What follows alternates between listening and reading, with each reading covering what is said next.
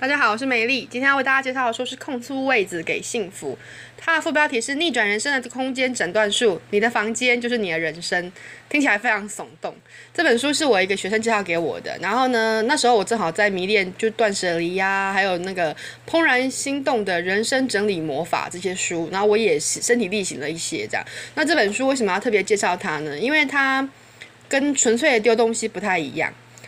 这个作者他本身是一个室内设计师，然后好像也是建筑师吧，就蛮厉害的一个人。然后他在呃接受很多咨询跟就是去帮客户服务的时候，都有发现说，很多人的生活里面放置的那些杂物跟物品，他们其他们其实很相当程度的影响了这个人的人生。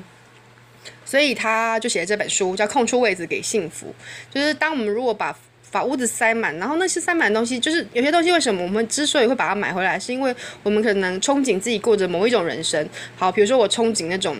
名媛人生，我就买个名牌；然后我憧憬那种哇断舍离的人生，我就我就。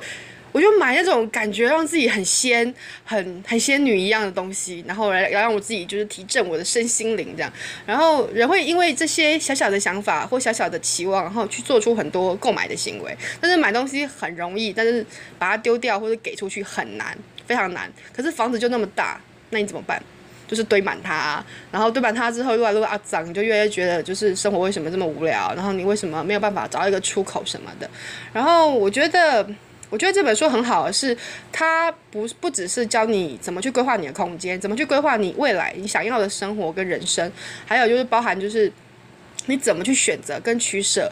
你的人生要什么或不要什么，然后你想要在你到底想要在哪里得到幸福？比如说它里面有提到一些例子，是明明就已经离婚了，可是他不相信自己可以再得到爱情，他就保留了他最初的婚纱。应该是这样子啊，我我忘记我刚我刚刚再翻一下确认一下细节，这样就是类似像这样的状况，就是说你明明心里面想的是 A，可是你一直在做 B 这件事情，那你当然得不到 A 啊。那他这本书其实主要就是在讲这个这个部分，举的例子也蛮平易近人的，就是还蛮好看的一本书。那如果你做不到断舍离的那种，嗯，很厉害，然后很轰动，整个房子少一半的那种行为的话，你也许可以看看这一本。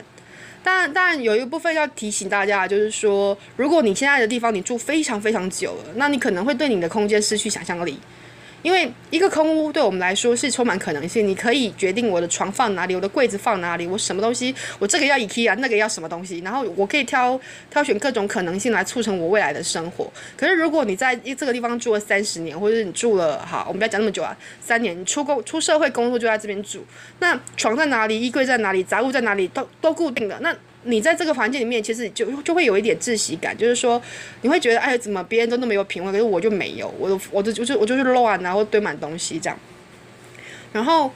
我会建议，就是如果你要搬家，或者你人生要进入另外一个阶段的话，其实还蛮适合看这本书的，因为你可以，你可能可以得到一个新的空间去规划你的未来，而不是困在你过去里面这样子。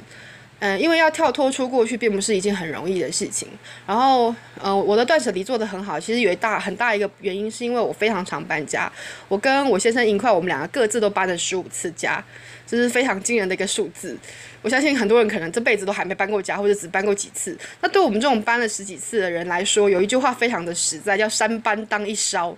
就是你搬了三次家之后，大概等于你家烧掉一次，因为很多东西都会不见了，你就会舍弃它。然后，因为你在没有选择的时候，你在必须当机立断决定我要留这个或不要留这个的时候，这种时候人会变得特别的犀利。然后你做出来的决定，其实对你未来是真的很明显有指向性的效果的。所以我觉得，如果你会有点茫然，不知道自己生活该怎么办啊，或者说你觉得自己的生活就是让你觉得很烦躁的话，你可以试着。试着规划，重新规划一下你现在的空间，或是你未来的空间。那试着把一些东西放出去，不要让过去困住你。对，所以你的房间就是你的人生，你的人生可能也就是你的房间。对，然后这本书推荐给大家，谢谢。